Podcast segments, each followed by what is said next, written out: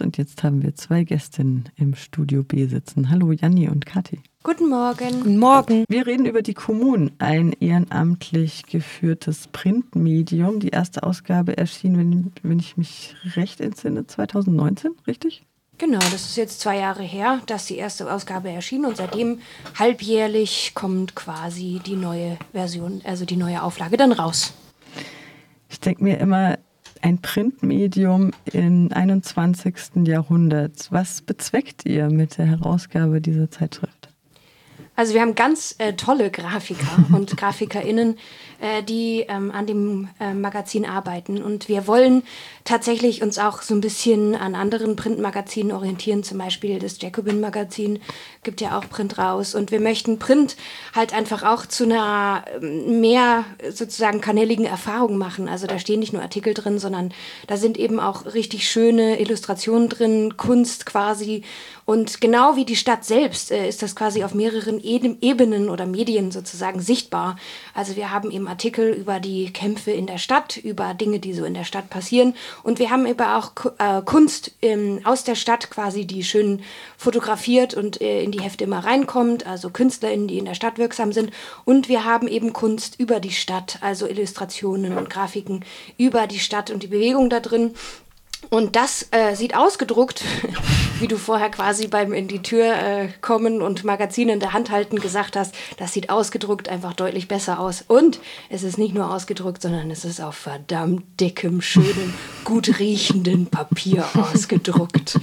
Und damit ist Print äh, letztendlich halt genau das, was Zeitschriften irgendwie schon immer waren und auch sein wollen, nämlich einfach was, womit man sich in Sessel, Sessel flacken kann und das aufschlagen und dann ein, ein ganz mehrdimensionales Erlebnis sozusagen beim Lesen zu haben. Oder was würdest du, Kathi, sagen? Mhm. Ich glaube, ganz einfach kann man auch sagen, dass Printmagazine gerade ein Comeback haben oder wir uns da auch ein bisschen in einem Trend bewegen, weil die Leute auch nicht mehr gerne nur immer auf den Bildschirm gucken und mhm. ähm, man einfach immer noch gerne Papier in der Hand hat. Ähm, und Janni hat schon das Jacobin Magazine genannt und ich glaube, da gibt es auch gerade, mir fällt jetzt gerade kein anderes ein, aber es gibt noch mehr Printmagazine, die jetzt neu herauskommen. Und ich glaube, dann noch so ein Gedanke ist dabei, dass dieses, ähm, dass diese Hefte ähm, auch ein bisschen zeitlos sind. Also das sind zwar zum Teil Momentaufnahmen aus der Recht auf Stadtbewegung, die wir da drin haben, aber viele Artikel gelten auch irgendwie. Wir haben da zum Beispiel diese Toolbox-Artikel, wo bestimmte Formen des Protests bei Recht auf Stadt oder wie die Leute arbeiten beschrieben werden und sowas ähm, kann man einfach auch ähm, nach Jahren auch immer wieder angucken und es kann einem weiterhelfen so sind es auch ein bisschen so Printprodukte, die man sich ins Regal stellen kann und mal wieder rausholen kann. Es geht um Recht auf Stadtthemen, das habt ihr gerade schon angesprochen, um Gentrifizierung im weitesten Sinne, um rassistische Highways, das ist ja einer der Artikel, das Monster von New Orleans genannt. Ähm, das Ganze kommt ja sehr akademisch daher. Wer ist denn die Zielgruppe? Na, alle, die sich für Recht auf Stadtbewegung interessieren. Akademisch würde ich sagen, weil es halt weiß ich nicht, aber äh, da sind schon viele Artikel auch drin, die jetzt von absolut ähm, bewegungsnahen äh, Schreiberlingen sozusagen produziert wurden. Also wir gucken schon, dass da wirklich auch alle Leute drin schreiben können und dass wir letztendlich auch den Leuten beim Schreiben helfen. Also als RedakteurInnen ist unsere Hauptaufgabe tatsächlich, die Leute zu akquirieren, die zu, dazu sagen, zu motivieren, auch äh, selber zu schreiben und dann ähm, denen dabei zu helfen, einfach gute Artikel beizusteuern, die auch Lust machen zu lesen. Und es gibt ja auch ganz verschiedene Formate, längere Interviews, kürzere Interviews, Toolbox eben, wir so, ihr so, also Gruppenvorstellungen und ganz verschiedene Formate letztendlich, die auch versuchen, äh, möglichst viele Leute anzusprechen. Und schöne Bilder. Mhm. Ja, ich glaube auch so dieses akademische Problem, das haben so Bewegungszeitschriften oder. Medien auch immer irgendwie, weil man eben komplexe Dinge auch erklären muss und dafür auch Fachjargon verwendet und irgendwie das Thema Stadt ist einfach auch ein komplexes Thema und da gibt es ja viele ähm, AkademikerInnen aber auch, die sehr in der Bewegung verwurzelt sind. Also wenn wir auch jemand, an so jemanden wie Janni zum Beispiel denken, wenn wir an so jemanden wie André Holm zum Beispiel denken und, ähm, und ja, ich finde eine Zeitschrift eigentlich auch ein ganz gutes Medium, um das zu vermitteln. Also dass Leute aus der Bewegung schreiben können, aber auch immer wieder Leute, die halt auch an der Uni sind und dazu forschen, darüber schreiben können. Und wir achten auch immer ein bisschen drauf, ähm, dass die Sachen halt verständlich sind, machen viele Erklärungskästchen und Fußnoten und so. Das, äh, ja, damit man die Begriffe auch versteht und die dann eben auch verwenden kann, wenn man, wenn man selber solche Kämpfe führt. Genau, und zum Beispiel war das so, ich kam zur Kommune dazu, ähm, dass ich halt ein paar Artikel geschrieben habe. Und das war tatsächlich eine sehr spannende und wichtige Erfahrung auch für mich, weil ich nämlich als Akademikerin einen Artikel geschrieben habe und dann kam er zurück mit zu akademisch bitte runterbrechen. Dann habe ich den neu geschrieben, dann kam er wieder zurück und gesagt, ja, schon ganz gut, aber bitte irgendwie mal, du musst das richtig erklären, ne? Die Begriffe, die du benutzt, musst du richtig erklären. Und ich habe tatsächlich in einem relativ, sagen wir, anstrengenden Prozess einfach auch gelernt, dass das, was ich akademisch an Text produziert, dass das irgendwie gar nicht, naja, also so interessant ist für wahrscheinlich alle Leute, die halt irgendwie sich auch mit dem Thema beschäftigen. Und dementsprechend habe ich einfach auch gelernt, anders zu schreiben durch dieses Magazin. Das ist irgendwie auch ganz cool, einfach um eine Brücke zu schlagen zwischen meinem akademischen sozusagen Forschungsinteresse und einfach, wie das dann letztendlich auch in die Bewegung getragen werden kann und andersrum. Also, das ist äh, sozusagen ein Akademia-Bewegungspool, der auch versucht, irgendwie gezielt miteinander in Interaktion zu treten, um Mehrwert zu schaffen. Herausgeber ist Urbane Interventionen e.V. in Bochum. Ihr seid jetzt hier in Freiburg. Wie funktioniert das? Hm. Wir treffen uns einfach online. Mhm. Also ich muss sagen, ich bin in der Corona-Zeit ähm, zur Redaktion hinzugestoßen und ich habe die alle noch gar nie getroffen, immer nur im Internet haben wir videochattet. Aber wir haben damit schon, also bei zwei Ausgaben war ich jetzt schon dabei und das hat eigentlich erstaunlich gut geklappt, so ein Heft rauszugeben, ohne sich zu treffen. Also tatsächlich ist der Kern halt die Recht auf Stadtbewegung in Bochum, so ein bisschen oder zwei Leute daraus. Und daran hängen dann noch weitere Leute, die auch einfach ähm, Lust haben, auch Magazin zu machen und äh, die auch so ein bisschen Erfahrung entweder in der Redaktionsarbeit oder in der Schreibarbeit eben haben und aus der Recht auf Stadt kommen. Und ja, wir planen tatsächlich jetzt zum ersten Mal, also ich bin seit vier Ausgaben dabei, planen uns jetzt zum ersten Mal physisch zu sehen. Mhm. Wir wollten das schon länger und dann kam Corona und jetzt ist Corona in der Form, wo wir das vielleicht einfach auch trotzdem mal probieren wollen, weil wir glauben nämlich, dass wir uns auch physisch relativ gut miteinander unterhalten können. Am Anfang haben wir nämlich nur Telefonkonferenz gemacht, da wusste ich nicht mal, wie die aussehen. Stichwort eigene Terminologie in der linken Szene. Es gibt hier einen Artikel, diverse Kerngruppen statt Organic Leaders als Schlüssel zum Erfolg, Fragezeichen. Und da geht es um das Organizing, also wie man ähm, einflussreiche Personen in eine, ja, in diesem Fall schlagkräftige nachbarschaftliche MieterInnen Gruppe ähm, setzen kann und das dann zu einer, ja, zu einer Gruppe werden lässt, die dann halt auch sich selbst organisiert und sich ihre eigenen Interessen vertritt. Der eigentliche Schwerpunkt ist aber in diesem Heft Denkmäler stürzen, Denkmäler bauen. Da habe ich auch noch einen kleinen O-Ton von der Julia Rensing von Freiburg Postkolonial. Denkmäler, die Figuren einer rassistischen Vergangenheit ehren. In Bristol fielen sie ins Wasser. In einer Stadt in der Schweiz wurden sie bunt bekleidet und mit feministischen Parolen geschmückt. Im Kapstadt wurden sie geairliftet. Und in Freiburg? Nach kreativer Intervention durch blaue Lackfarbe und der Aufschrift Black Lives Matter wurde nun gesäubert, eingelagert und wie es weitergeht, ist unklar. Wir haben hier links eben die Figur von Hermann von Wissmann, Gouverneur des damaligen Deutsch-Ostafrikas. Der wurde schon in den 60ern ähm, bemalt und vom Sockel in Hamburg gestürzt. Hier wurde er allerdings, wie zu lesen auch, ähm, für eine Ausstellung zum deutschen Kolonialismus in Berlin wieder ähm, herausgeholt quasi und wieder hervorgebracht ähm, und gezeigt, aber eben nicht stehend, sondern liegend. Und das wäre zum Beispiel eine äh, Möglichkeit des visuellen Bruchs. Die Statue oder die, das Denkmal würde nicht aus dem öffentlichen Raum verschwinden müssen, würde man das jetzt äh, zu Ecker anwenden, sondern man könnte sie ähm, eben so ähm, verändert darstellen und zu weiteren Auseinandersetzungen irgendwie anregen. Da geht es jetzt ganz konkret um das Denkmal von Alexander Ecker, was ja gerade nicht auf seinem Sockel steht. Ich glaube aber, dass es in dem Heft um mehr als nur, äh, ja, nur Denkmäler im wortwörtlichen Sinne geht, sondern es, es gibt ja zum Beispiel auch ein Beispiel hier eine Art Museum in den Katakomben eines Studierendenwohnheims, wenn ich es richtig im Kopf habe.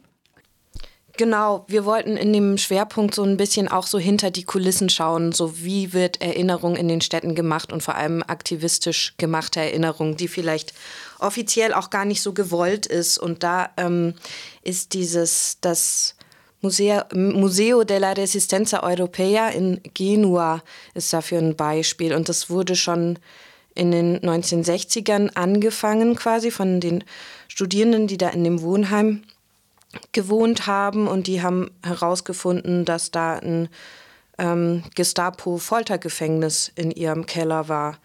Und äh, das war zugemauert worden. Teile davon waren ähm, als Lagerräume für die Mensa verwendet worden.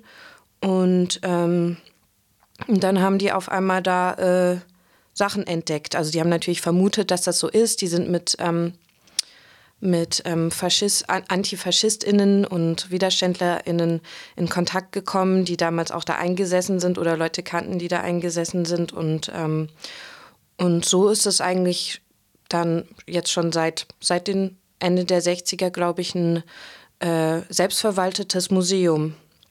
Und sie mussten das auch gegen die Widerstände der, der Uni und der Stadt ähm, durchsetzen. Aber ja, ich glaube, dass es das heute noch gibt, zeigt auch, dass es äh, dass, dass die gute Arbeit machen und dass es äh, sinnvoll ist und äh, wichtig, sich daran zu erinnern. Genau, also wir wollten halt neben hm. diesen ähm, aktuellen Diskursen über gestürzte Statuen einfach auch äh, was zeigen, wo es äh, schon einfach alternative Ansätze gibt. Wir haben ja auch das Interview mit den ähm, mit den Kolbstraßenleuten, also in Köln, die ähm, nach dem rassistischen Anschlag durch die NSU versucht haben, äh, jetzt gerade ein Denkmal für die Opfer des Anschlags nicht nur äh, aufbauen zu lassen, also quasi ein, einen sozusagen zentralen Erinnerungspunkt zu schaffen, sondern generell halt einfach dort mit einer, mit einer Arbeit, mit einer kollektiven Arbeit auch ähm, viel mehr als nur ein, ein, Denkmal zu schaffen, sondern eine Erinnerungskultur zu bauen und einen Platz für alle zu schaffen, der auch antirassistische ähm, neue Möglichkeiten letztendlich eröffnet. Und das wollten wir einfach, äh, das wollten wir in der Ausgabe auch so ein bisschen hervorheben, dass es ganz verschiedene Möglichkeiten auch ähm, gibt, die schon existieren, die ganz tolle und äh, innovative, emanzipatorische Möglichkeiten aufzeigen, ein neues Gedenken auch anzufangen. Und dann noch die, die, Frage, kann ein Highway rassistisch sein, die in dem Artikel Das Monster von New Orleans gestellt wird? Die Frage gebe ich an euch zurück. Ja, kann er. so ein Mist, sogar Highways. Mhm. Das ist eine ganz alte amerikanische Geschichte, die eben in das Zeitalter zurückfällt, als äh, die Highways gebaut wurden. Sagen wir mal so seit den 40er Jahren und ab den 60er Jahren so wirklich. Ähm, und ähm, wir kennen ja auch so diese Vorstellung von amerikanischen Städten oder haben da auch so eine Vorstellung, wie sich da diese Städte entwickelt haben, dass, dass viele weiße Menschen in die Vororte gezogen sind und da dann der Reichtum sich quasi konzentriert hat und ähm, die Innenstädte dann sagen wir seit den 60er Jahren sehr leer geworden sind, beziehungsweise haben dort arme Menschen und People of Color gewohnt. Und ähm, und damit quasi die Arbeitsorte in den Innenstädten und äh, die Wohnorte in den Vororten verbunden sind, ähm, wurden Pendlerstraßen gebaut. Und die Teile ja auch dieses, dieses Highway- und Interstate-Netzes sind, was auch die Städte in den USA verbindet. Ähm, und diese ähm, Highways, also damit meinen wir ja vor allem Hochstraßen auch, also Straßen, die auf Pfeilern sind, mhm. die wurden durch schwarze Viertel verlegt. Ähm, einfach weil man die, die StadtplanerInnen dachten, ah ja, die werden sich nicht beschweren, die können sich nicht beschweren, die haben nicht die Ressourcen dazu. Ähm, aus weißen Vierteln werden uns vielleicht irgendwelche Prozesse geführt oder ja, gibt es wahrscheinlich ähm, mehr Protest. So, das war, und teilweise kann man auch auf den Stadtkarten sehen, dass die, die Highways Kurven machen, damit sie durch schwarze Viertel gehen. Das ist sowas ganz wenn man das einmal gesehen hat, so das ist was ganz Eindrückliches. Und eben so ein Highway geht auch durch New Orleans, wurde Ende der 60er gebaut, der Claiborne Expressway. Der heißt auch Expressway und ähm, suggeriert so ein bisschen durch diesen Namen, dass es dadurch schneller ginge, sich durch die Stadt zu bewegen. Aber er ist eigentlich auch, man hat mal so eine Auswertung gemacht, dass dass die Autos da eigentlich auch gar nicht unbedingt Abkürzungen nehmen, wenn sie über den Highway fahren. Und ähm, der hat zwei ähm, traditionell afroamerikanische Viertel, Tremay und den Seventh Ward, ähm, ziemlich durchschnitten. Und die Viertel sind natürlich auch von Umweltverschmutzungen, von Lärm und allem Möglichen betroffen. Und sind auch in gewisser Weise äh, von durch dieses Infrastrukturprojekt von der Infrastruktur oft abgeschnitten, weil der, so ein Highway hat ja, den kann man ja nicht von jeder Kreuzung anfahren, sondern braucht man Auf- und Abfahrten und die sind teilweise halt auch nicht unbedingt für die Leute, die da direkt nebendran wohnen, gebaut. Ja, und teilweise ist es tatsächlich auch so über New Orleans hinaus ähm, in New York oder auch in anderen Städten, dass halt dadurch letztendlich ähm, Versorgungsstrecken äh, sozusagen durchschnitten werden. Und die Leute können ja nicht einfach über einen Highway drüber laufen und dadurch letztendlich wohnst du zwar direkt neben einem Supermarkt und dann ist es quasi statistisch so erhoben von der Planung, ja, ja, die wohnen ja 300 Meter vom Supermarkt entfernt, das passt, die brauchen keinen mehr. Und dann kommt man da gar nicht hin. Und das ist tatsächlich ein Problem, weil halt einfach... Ähm, durch diese Highways, durch diese erhobenen Schnellstraßen und äh, den damit verbundenen Infrastrukturen halt einfach äh, Lebensräume letztendlich tatsächlich richtig kaputt gemacht werden und kaputt gemacht wurden und das tatsächlich auch gemacht wurde, um politischen Widerstand zu brechen. Und dementsprechend, ja, das ist äh, ein rassistisches Projekt und das äh, ist bis heute rassistisch und das ist jetzt total spannend. Kathi hat das Interview mit der ähm, Frau geführt, die dieses Protest, diesen Protest quasi anführt äh, und wir dachten irgendwie so, ja, ist ganz nett, das sind irgendwie drei Leute, die halt irgendwie gegen den Wind schreien. Ist ganz interessant, aber auch ein bisschen frustrierend. Und genau in dem Moment bewegt sich was. Und man denkt, ach, so eine Riesenstraße, wie kann man dagegen Protest machen? Und diese kleine Gruppe von Menschen, die sich gegen den rassistischen Highway hört, wurde gehört. Die wurde gehört. Und zwar nicht in New Orleans selbst, da bestimmt auch, aber in New York. Das schlägt Wellen. Und das ist, finde ich, ein super Beispiel, wo man sieht, einfach Protest bringt was. Wenn man lange genug irgendwie rumschreit, irgendwann hört es jemand und irgendwann tut sich vielleicht auch mal was. Und mhm. das ist ja dann super faszinierend. Wenn wir das hier auch in Deutschland lesen, kann das ja vielleicht hier einfach auch Funken des Protests schlagen, die wir hier brauchen, die wir es bis jetzt mhm. vielleicht noch gar nicht gibt. Mhm. Ich kann das noch mal ein bisschen erzählen. Ich habe diese Frau, ähm, ich habe ein bisschen, ich wollte was zu den Highways schreiben und auch ein bisschen was das mit, mit ähm, afroamerikanischer Geschichte und rassistischer Geschichte zu tun hat ähm, und habe diese Frau gefunden, Amy Stelly aus New Orleans. Ähm, und die hat so ein paar Artikel geschrieben, wurde auch schon ein paar Mal interviewt. Ähm, aber ihr Aktivismus ist tatsächlich, dass sie eine Posterkampagne gemacht hat, auf denen sie ähm, den Highway kritisiert, auf denen sie darstellt, was durch den Highway verloren wurde. Da wurden, ähm, wurde die Festwiese ähm, ähm, von diesem Viertel abgeholzt. Da waren ganz viele ähm, Lebenseichen drauf und ähm, und es wurden Häuser zerstört und, und es wurde quasi auch enteignet, um so äh, öffentliche Infrastruktur zu bauen. Und ähm, genau, und das hat sie auf diesen Postern dargestellt. Und dann hat sie eine weitere Posterreihe, wo sie darstellt, ähm, wie, wie, wie dieses Viertel sein könnte, wenn es mehr sinnvoll genutzten öffentlichen Raum und sinnvoll gebaute Infrastruktur gäbe. Und äh, ja, die Frau ist Designerin, die hat das auch alles sehr, sehr durchdacht und sehr schön gemacht. Aber am Ende hat sie einfach nur ähm, mit ihrer kleinen Gruppe diese, die Pfeiler von diesem Highway äh, plakatiert und hat äh, ja, und hat ab und zu öffentlich gesprochen und hat selber gesagt, so, ach ja, und wegen Covid muss ich jetzt sowieso eine Pause machen. Und das war diesen Januar. Und dann habe ich im ähm, Anfang April auf einmal ihren Namen in der Washington Post gelesen. Und, ähm, und die wurde tatsächlich von der Biden-Regierung als äh, Example-Projekt ausgewählt, also dieses Highway Removal in New Orleans, um als Teil auch des Pakets gegen Ungleichheit, ähm, das verabschiedet wurde. Und in dem es eben auch darum geht, dass dass ähm, Wohnviertel, in denen People of Color wohnen, aufgewertet werden und hoffentlich dann aber auch so, dass sie da wohnen bleiben können zum Thema, wenn man lang genug schreit, dann hört es vielleicht jemand. Das Beispiel mit, der, mit dem Mahnmal in der Kolbstraße in Köln steht auch ein bisschen so dafür, dass Gedenken einfach vielleicht auch immer ein bisschen dauert. Ne? Der Anschlag war 2004 und jetzt sieht es tatsächlich so aus, als würde das mal mal kommen und zwar bald und an der geforderten Stelle, so heißt es zumindest im Interview mit Gesine Schütt, Architektin in Köln. Und sie sagt dann auch noch, das hätte vor zwei Jahren niemand für möglich gehalten. Jo, es gibt noch Zeichen und Wunder. Wo gibt es denn die Kommunen eigentlich? Also man kann auf kommunenmagazin.org, da kann man das bestellen. Dann kommt das aus Bochum zu euch nach Hause geflattert. Und äh, es gibt hier im Jus Fritz zu kaufen oder auf Susi. Und wo noch? Das war es jetzt erstmal. Aber das sind ja schon viele, viele äh, Stellen. Susi, Jos Fritz und Internet. Ja, und man kann auch sagen, im Internet ähm, ist es ganz einfach. Ihr müsst einfach nur eine formlose E-Mail schreiben. Ihr müsst euch in keinem Shop anmelden oder so, sondern ähm, einfach nur eine E-Mail schreiben.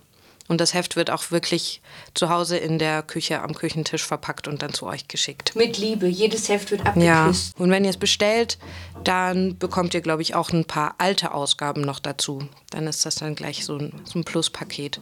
Genau, und falls ihr einen Laden oder sonstiges in Freiburg habt, könnt ihr uns auch, äh, könnt ihr euch bei uns melden und dann können wir euch auch ein paar Hefte mitbringen. Dann könnt ihr mal versuchen, ob ihr die verkaufen könntet. Das Oder- wäre sehr schön. Oder wenn ihr Konferenzveranstaltungen oder sonst irgendwas macht, gerne Bescheid geben. Wir organisieren euch ein paar Ausgaben, die ihr dann zum Beispiel verkaufen könnt.